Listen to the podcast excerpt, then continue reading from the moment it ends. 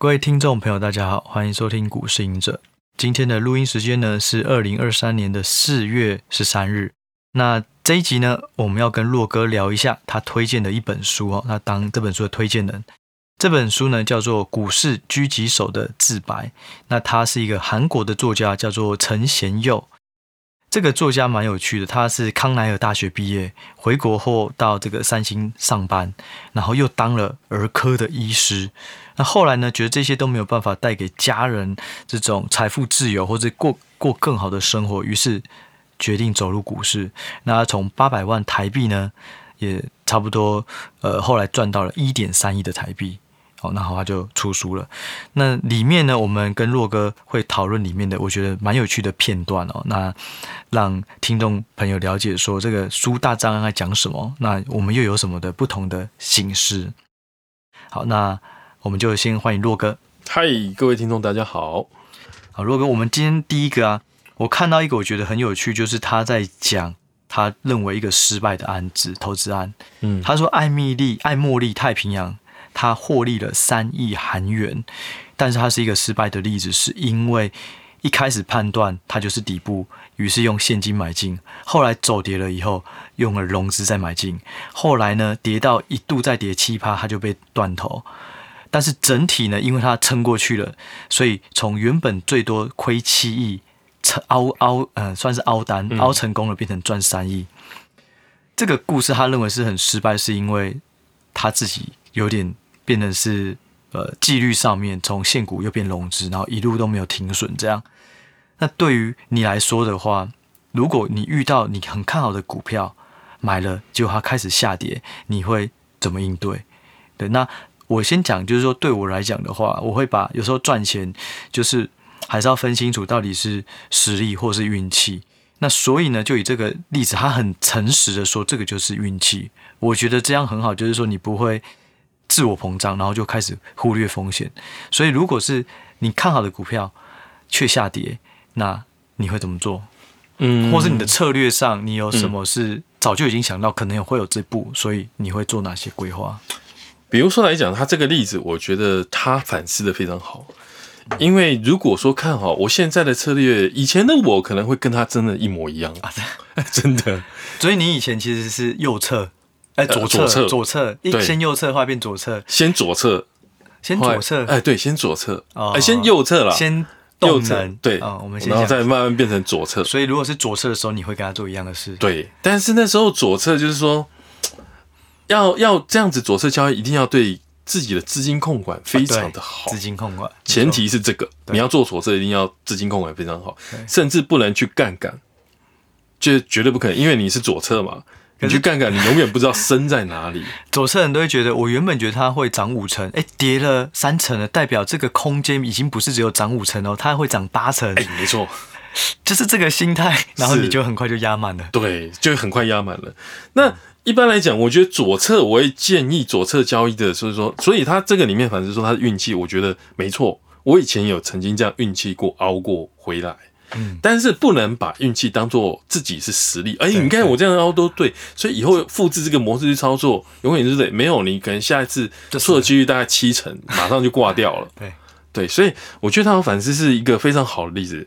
所以我觉得我如果在下次做左侧的话，就是建议左侧的交易者，就是你一定要资金做好控管。比如说哦，我举一个例子，就指数交易，指数越来越往下，我要慢慢买进零零五零嘛。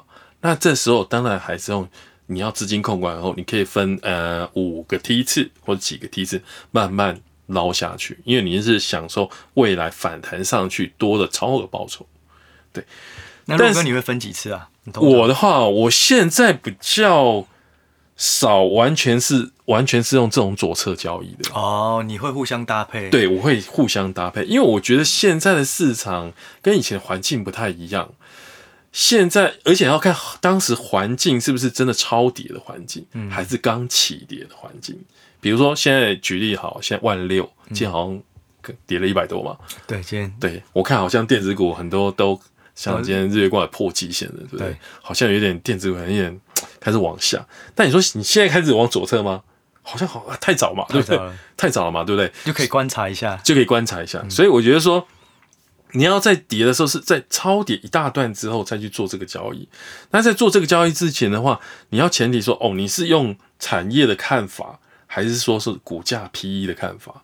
现在股价价格偏低，或者我我预期下一季呢有新的动能出来，那我就会去做这件事情。那如果你完全没有研究，你就去做这件事情，我觉得风险是非常高的。其实刚若哥有提到，就是现在是万六嘛，所以就是说，如果你是要单看个股，你可能会见树不见林，你觉得哦它很便宜。可是如果你看现在的相对位阶跟现在的景气是否符合现在的位阶，你可能就会跳脱说，哎，搞不好大盘位阶在这里，你可以再等一下。对个股也是，没错，是的。所以就是除了个股它是不是超跌，其实是同时找考量到整个资金行情现在水位是不是过热。嗯，没错。然后看一下指数的位阶。嗯，对，来去做搭配，好，嗯，非常好的回答。以前的话 是真的跟他一样，其实学学习投资就是有一个很有趣，就大家都会不断的进化。对，因为你错过很多错误，你就会想说要怎么去弥补它，然后就越来越多。没错，嗯，觉得你会把幸运运气合理化。啊，对对对，啊，对对，这这是一个很恐怖的事情。然后合理化，你就开始开杠杆。对，没错，这么厉害，对对，赶快赚多一点钱。没错，这个这这个风险指标就是完蛋了，就是爆炸的时候了。对。好，那我们第二个片段了，就是说这个书里面他有提到，就是说大多时间我都在思考要如何使用乖离率、MACD、RSI、OBV、均线、K 线哪个技术指标作为卖出标准。那想要提问一下，就是洛哥说，如果技术分析的话，你也会去找说这只个股到底是适合什么样的技术指标吗？或是有其他的方式？那刚刚我们第一集上集的时候，其实洛哥有聊，他过去是在看技术面的，然后后来开始抓几个指标。那这个的话呢，我先讲一下我的想法，就是说我自己认为，就是说你买进是用什么指标买进的，基本上卖出也要一致。那我比较不会用不一致的方式，一个是进场看这个指标，出场去看另外一个，那你就很难分出到底。是受到什么指标影响？所以就以我们回到这个问题啊，就是说，如果以洛哥来看的话，技术指标你会怎么做？嗯，技术指标纯粹技术，我们现在不要讨论产业跟基本面的话，就纯粹技术指标。我的话就是说，假我可以建议很多投资朋友，就是说，呃，像我现在会觉得说，我会比较找均线比较漂亮的，形态比较好的，嗯，均线都在下面的，比较符合右侧。的方式去做操作会比较舒服，而且市场比较认同的这些，在多头的时候用右侧是很有效率的，很有效率。那你当右侧进场，比如说突破一个形态或平台出去的时候，那我们就说设定说啊，假设因为它会涨一个波段嘛，那我应该怎么如何停利呢？有的人做很短，说啊，我破五日线就破砍掉啊，很短的都对，或者我破十日线砍掉啊。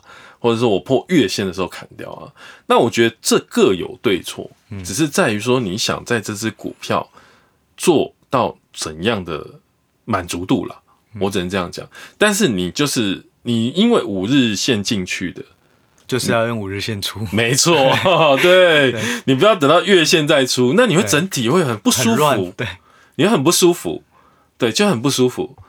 我的不舒服是说。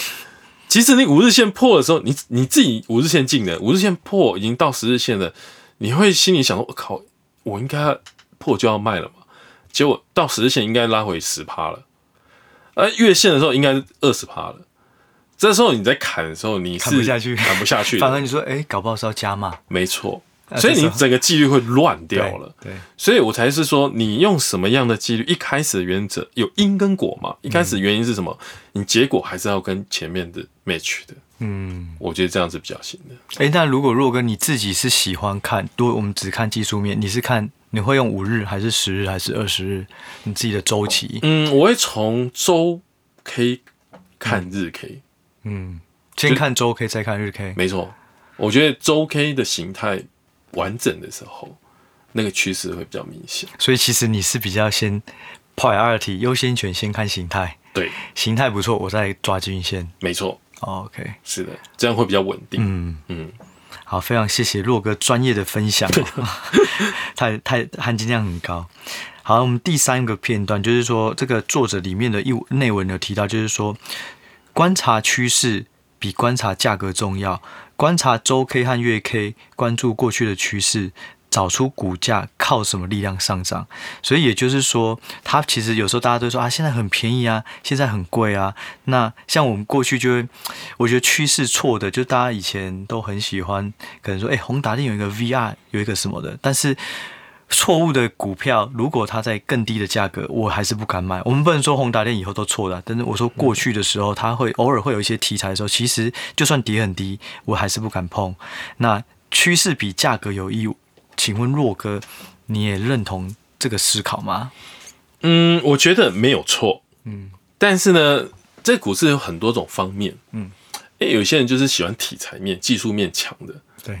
那有些股票是从技术面先涨了一大段，涨了五成之后才发现说，哇，原来它有基本面。有时候是这样，有时候是这样子。所以你要说先有鸡还是先有蛋呢？呃，如果你现在以前问我以前的我，我一定会回答就是我是看技术面的。嗯。那如果跟回现在问我现在的我，我觉得我两个会并在一起看。嗯。那只能才能比较说服我去买这档股票。那你买这档股票的时候，你的资金水位要压多少？这就是个学问嘛，对不对？嗯、如果我们专从只是技术面来去做的，我可能哎压个五趴、十趴紧多了，因为我完全不知道。但是或许涨个五成就基本面嘛，对很多都是这样子来的，就就跑出来了。对，就跑出来。但是如果它技术面跟产业面跟大趋势是有相关的，是一个非常大的产业，比如说 AI 好了啦，现在就产业的美国的 NVIDIA 也是一个对的方向嘛。Amazon、Google、Microsoft 都是往这边跑，那是不是也是往那边跑？那看起来就是一个大方向，那可是很长的一个方向。那你是不是就可以？诶，等它技术面又转好的时候，又是一个切入点。嗯、那我可能资金就会压多一点在里面。对，所以就是说，有时候你觉得这个股票很贵，可是如果它享受一个长期的趋势，我们应该还是可以透过技术面，假设有一个好的介入点，就进去买，不要觉得它贵。就是他，就永远都不不买这样。是的，是的，嗯。那买的话，你会觉得，哎、欸，很多人就说，啊，我追是不是追高？其实追不追高，这是你等下一个月之后才知道你是不是高，对，对不对？或一个礼拜之后。嗯、但是如果是一个大趋势在启动的时候，你真的就是要勇敢先进去一下。真的，对。或许。这种先遣部队，先一小批先对对对对，你打个五张一张也 OK 嘛，就放着看看观察。对，观察久了就是把嗯嗯越来越像，那你就会开始慢慢加部位了。嗯，对，我觉得这样会比较舒服一点。我看他的是说他会用日 K 跟月 K 去看一下这个趋势，所以刚刚呃洛哥有提到你自己形态上你会比较先从周 K 这边去看，哎，觉得这个形态是慢慢垫上来的。然后有可能你也就会开始去研究它的基本面是不是有符合一些新的东西，慢慢去做研究。是的，嗯，那一开始，除非我对产业研究今年就有一个大方向已经底定的话，主轴已经确定，哎，确定下来之后，我就找技术面比较好的，嗯哼哼，好，或者是这个产业的龙头，嗯，好，好，比如说 AI，那就 IP 嘛，对，对，就是三雄嘛，就里面去塞嘛，对，那它都会轮动嘛，嗯。对，那伺服器就那几只啊，嗯，对，三雄一样，三雄三只里面去找它的那个上下的。可是你会找的是技术比较漂亮的，还是地位比较高的？就是会又变成是基本跟技术。没错，对，这时候就很伤脑筋的啦。那我是比较建议啦，因为有时候，嗯、呃，没什么基本，有时候也是飙的很凶的啦。哦、对，是啊，是啊。所以我是建议说，最好是分散。但如果三只你就打散三只，那是最舒服的。嗯嗯嗯，因为每次你都可以赚到，因为每次轮动都不一样。那我觉得这个是你比较舒服的。那需要去看筹码吗？就是嗯，最近好像谁一直特定券商在这三只的哪一只？呃，也可以参考，但是呢，不一定是绝对。我觉得不一定是绝对。对，有时候我买股票也不一定看三大法人。嗯，因为有时候我觉得投信也是蛮白痴的，他也是大的。有时候也是对，也是要追高，因为有。绩效的压力要去比较，对对对对对对对。然后他调到一个部位，他也是被迫砍掉嘛，也是砍到低点。嗯，所以我觉得还是要看产业跟技术先行。嗯，那如果没有把握，你就分散。哎，没错，就分散，嗯，会比较好。嗯嗯，好，谢谢洛哥。我们再来第四个片段哦。这个嗯，这本书内文有提到，就是说疫情后啊，这个全球股市大涨。那作者呢认为泡沫。所以呢，他就把全家的整个身家都拿去买 FIX 指数。那一开始呢，前两天获利超过一亿，这个刚好像跟上一集洛哥聊的两天那时候赚很多。那接下来呢，他就连续跌了一个月，那反而亏了五亿。后来他选择了停损。那选择停损了以后呢，他回到家里，他看到女儿天真的迎接他，心里就觉得非常的抱歉，然后很难过。所以他说他这辈子无法忘记，就是亏了这五亿回到家里的那一幕。就我觉得他讲的这东西，就是对我我也有有过几乎一模一样类似的这种感觉。对，然后当时也是因为自我膨胀，然后也有用高高度杠杆，然后短时间内产生巨大亏损，所以只要每次这样。不是每次啊，就是当这种时时候发生的时候，你就会觉得说很辜负家人，然后就很难过。所以就是说，我们想要问一下洛哥，嗯、就刚刚提到你有破产的经验，嗯，那或者说当你使用杠杆以后，要怎么就是快要觉得自己快要走火入魔的时候，你现在。会用什么方式去 reset 你自己的心态？就是你会觉得，哦，我真的很看好，我好想要继续把其他部位都来压它。可是这个到底对或错？你要怎么跳脱出来，去让自己更理性？还是说，我们就都不要用融资，就是现股到底之类的？嗯，我觉得融资不是一个坏东西。我先讲，对，它就是一个工具嘛，它就是一个工具，看就是一个杠杆，嗯、看你怎么去运用而已。那我觉得，我先建议一般投资大众好了。当你觉得这个家这家公司你觉得很看好的时候，我建议一开始不要用融资，嗯，先用现股，嗯，去买，你压力比较不会太大，因为股价如果这个趋势是在成型的时候，它不会只涨一个礼拜的，对，它可能会涨半年的，嗯、对，嗯、或者是两三个月以上，嗯，所以你先小小试单现股比较不会有压力，那错的时候你在砍的时候也不会太痛了，嗯。那等对的时候拉出一个，比如说，哎、欸，赚了十趴了，再去用融资，你会觉得很奇怪哈。再去用融资是开杠杆买进，就是跳脱呃成本区间的。哎、欸，对，跳脱你成本区间，你再把部分融资转成部分的部位转成融资，嗯，因为你觉得那个趋势已经成型，形态也胜率更高了，胜率更高了，这时候就有一个趋势长出来了。嗯，我觉得这样方法会比较适当。嗯，因为如果一开始在趋势还没成型之前，我们先是去押宝嘛，那你嗯市场能够认同度它变化很快的，一下军工 像现在的军工嘛，嗯、然后一下重电、储能，每天议题都很多的，都一直转，都一直在转的。嗯、那所以说你一定是买在最最 match 的点嘛？我觉得没有人有这么大的把握。对对，那我是建议一般投资大众这样子做会比较好。那再来是说，你看哦，他说，嗯，赔掉这么多钱的时候，我以前真的有赔掉很多啦。嗯，那我怎么 reset 我的心态？就是我每次如果这个情境，应该跟你是不是有点像？非常像，所以我说我看了这本书，马上变推荐的。我对我就说我一定要写推荐文，我就觉得这是不是写我嘛？就年轻的我，对，对就觉得我都经历过。然后其实那时候亏那么多钱了，我是建议大家。就是我以前有一个经验是，当我亏了一百万哈，很简单，你就去银行领一百万看来出来，你就发现一百万好重哦。对，一整叠，嗯，那你会想说，哇塞，其实数字的东西跟转换成实质的东西，那感感受不同，完全不同。你会知道，real 真正的东西是这样子。那你这个一百万，你可以买很多东西。那。不管是家庭也好，或是帮助别人也好，你会重新再不要让自己价值观突然间飘掉。嗯，所以我觉得更神是我在开杠杆的时候，我的停损停利点会更严谨。嗯嗯嗯，宁愿错了，因为这本书里面有写到一半，就是宁愿停损错误。嗯，好，要立即再重新思考下一次进场的机会。嗯，对。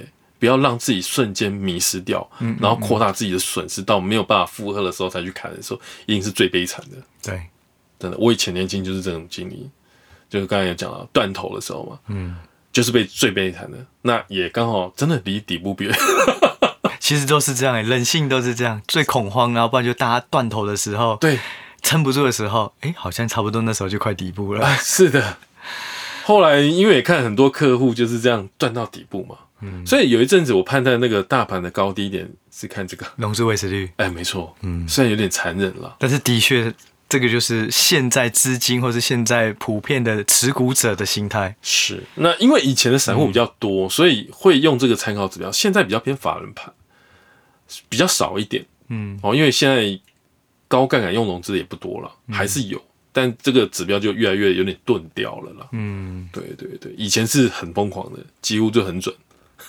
所以你刚刚有提到，就是我们在上一集有讲到，就是说这个 reset 的心态，其实你就是把自己当做一只股票，你就已经最底的底部在这里的，其实就是正面乐观去面对明天的行情，然后好好的整理思绪。是啊，因为真的，我都跟人家讲说，哈，就是我们也会错失标股的时候，一定会。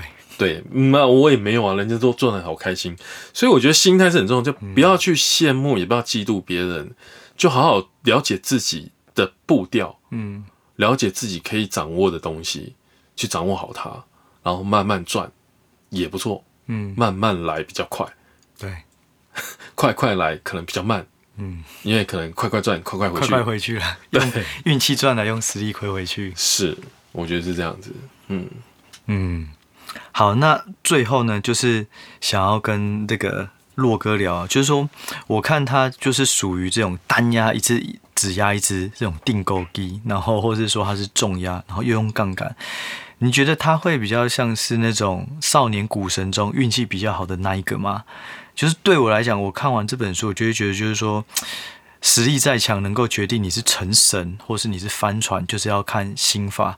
那我觉得很多人在投资的时候，他有很多对的方式，当冲对他也可以有很多指标，可是就会看到 PTT 很多毕业文，其实他可能有可能是成神那一个，只是就是关键的时间那个心态没有把持住，停损忘了做，杠杆开太高就结束了。对，所以就是说，洛哥怎么看这本书？你觉得他嗯会是少年股神吗？但是就以他的一些逻辑或反思，其实我觉得他。某个程度是算是有一点成熟，嗯，你怎么看？我觉得一开始觉得他可能看前面几篇的时候会有一种感觉，对，好像哎、欸，好像是运气所带来的少年股神是，但我觉得他后面就是因为他有经历过自己的内心的反思，嗯，然后开始检视以前操作，我觉得就是要复盘了，就是你要检视以前的操作到底是运气来还是实力得来的，然后在。你犯错的时候，如何让自己不要再犯同样的错误？我觉得这很重要，嗯、而不是说你在赚钱的时候大家很开心，一直不停的杠杆杠杆上去。嗯，因为很多都少年股人是杠上去的嘛。嗯，但是也是因为就这样不见了，就像年轻的我一样，真的。对，但是因为我进化很久，因为韭菜很久，现在我要像以前这样子大概感，我觉得我不太可能。但我就维持我自己的步调，嗯，所以我觉得说这本书后面蛮多章节提到他的心法的部分，嗯，我觉得蛮值得大家去审视的啦，真的不错。嗯，那我觉得我们认识也蛮多，呃，前一阵子这个海运股上来的，他们都有让自己学习力很强，嗯，知道什么该退场的时候，什么要呃开始慢慢转换成长线啊，开始产业研究啊。把自己短线的部位慢慢布成长头啊，我觉得蛮多都是很有想法的，嗯，对，但很多也是因为这运气上来不见的啦，嗯，但我觉得就是说，如果假设你是那位运气上来又不见的，也不要气馁，那这个一个阶段就是一个阶段，嗯，就像我以前的一个阶段之一啦，哦，所以我还是鼓励年轻人说，如果你还是对主动投资、对产业研究的话，就是慢慢找到自己的步调，我觉得再去建立自己的心法。我觉得是非常重要的。那这本书里面，我觉得是讲的蛮普遍大众都可以适用的方式，所以我觉得他后面会不会操作的更好，我现在不得而知啦。但是我觉得它应该还会蛮稳定，一直往下进化下去的。就像我以前，我也是这样慢慢学习，慢慢进化，慢慢进化，变动能变成现在比较长头哦，然后卖看产业，然后变更长的一个交易。对，我觉得都是要学习的。刚呃，或者上一集啊，其实洛哥都有提到，就是说我们很像就是一个股价。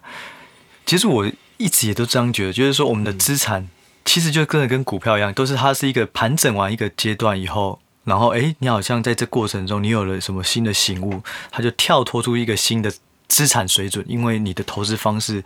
更更进阶了，嗯，所以就有时候的回档有可能就真的只是打底，可是这个底部是真的你要去回去反思。我觉得复盘这件事情很重要，可是很多人是根本你可能亏损，你就根本不想要打开你的未实现损益，因为你不敢看。是。然后，但是我我自己的想法就是曾经也都会这样。可是真的，你就是要面对它。每一天 reset，你现在的资产已经跟三天前少了多少趴了？现在就是 real 的事情，你要去思考要怎么重新打好这个这个牌。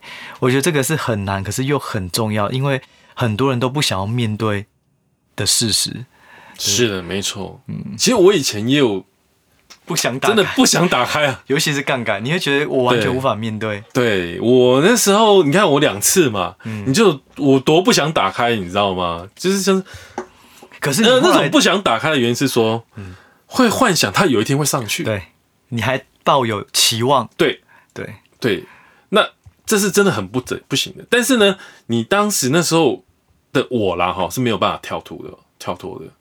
就是因为我沉迷在这个区地方里面，所以我觉得我现在的我会比较很多方面检视我自己。嗯，我不能说我，比如说我现在的操作，我不能说我从我的脑袋想这件事情，而是我有时候会跳脱，变成另外一个我，在旁边看着我自己，说我真的做这件事情真的对的吗？就是理性的你，理性的我，感性的你，跟感性的我，对，然后在左右两边看着我，嗯，然后。他会跟我讲话，嗯，我想象他在跟我讲话，嗯，对对，他是一个中立旁观看着我这个操作。嗯、那其实你真的已经算是投资很久，已经成神了，可以有跳脱出自己的一套思考去反去质问自己，对不对？对，我觉得这个真的是非常重要。就是有时候你会迷失在这个盘当中，那有时候你冷静下来，会突然有不同的声音，会开始去思考你现在的做法对不对？因为刚若哥你有提到，就是说权证你原本。压满，可是最后你是有停损，就代表你是有开了这个未实现损益，你才会去做停损。是的，可是还好，应该是你有停损，不然应该就归零了。呃，没错，对，连一层都没有。嗯，因为是有时间价值，对，到期了。最后它就跌蛮惨的嘛，就是跌了大概股价都跌了大概九成掉了嘛。那权证对早就归零了，早归零了。对对对。所以就是说，真的有时候面对自己的错误，这个真的是非常的重要啦。是，所以。我会把它现在演化成说，我看一个产业是这样子，就当我看一个面向往这边去看的时候，我会从消费者端看，跟公司端、产业端、跟企业经营端来各方面看这件事情，嗯，才会说，哎，这个产业到底对不对？嗯，比如说现在来讲的储能也好，绿能的议题也好，嗯，或 AI 的议题也好，嗯，或是最近。生技股一直都很强劲，嗯，对，你怎么去看？这是梦吗？嗯，还是真的？嗯，这个产品未来梦梦很大，会实现的，会有 EPS 进来的。我觉得很多事情都可以去探讨的，而不是说我们担心说啊，这个一定是炒作啦，嗯，这一定后来没有了啦。但我觉得不能这样子一开始就这样子去认定这件事情，就是不要用自己的主观意识介入太多，是的，客观去收集资料，对，去看旁边的人买它的人在想什么，对。对，他在想什么？哎、嗯，是会嗯想一想，哎，好像有道理，有道理哦。所以我会多方面思考所有的资讯之后，嗯，然后再想想，说我是不是适合我这样子的投资？嗯、这个产业适不适合我？嗯，如果觉得我可以打一部分部位，那我就去做吧。嗯嗯嗯嗯。其实我觉得就是整本书啊，就像我们刚刚提到，还有刚刚说你会打也不会，我就想到就是说，其实最重要的就是说，你进去的时候，你要知道什么时候要出来，嗯，只要进出点设好，其实都可以避开让你破产的那些。你让你破产，一定就是你，你你没有去遵守你原本的纪律。是没错，就是失心疯的时候。对。我自己就是这一两年，我也觉得就是说，刚提到了资金弹性，这真的就是非常的重要。你看好，可是你有没有办法去执行你的策略？会不会你看好，你原本是要 hold 两年，结果因为杠杆开了一大，一个月就没有办法执行，就等你停损以后，哎，对，你的故事来了，可是你已经没有了，没有。所以就是资金控管才能够去决定你的策略能不能如实的执行。然后还有刚刚提到的东西，我就觉得这些其实都很值得大家去做反思啊，然后复盘啊什么的。嗯，没错，没错，没错，没错。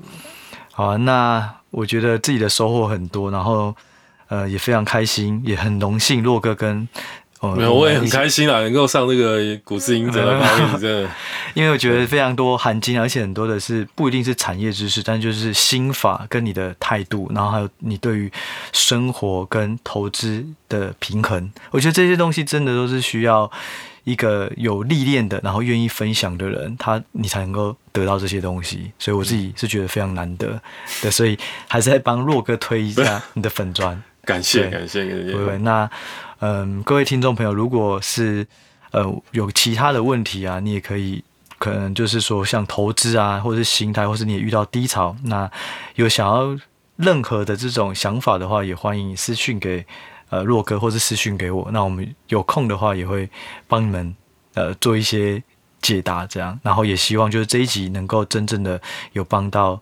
各位听众朋友，那这本书呢叫做《股市狙击手的自白》，那有兴趣的话也可以欢迎购买。对，那今天呢就非常谢谢洛哥时间，然后也谢谢各位听众朋友，谢谢谢谢，我们就下一集再见，嗯、拜拜。拜拜。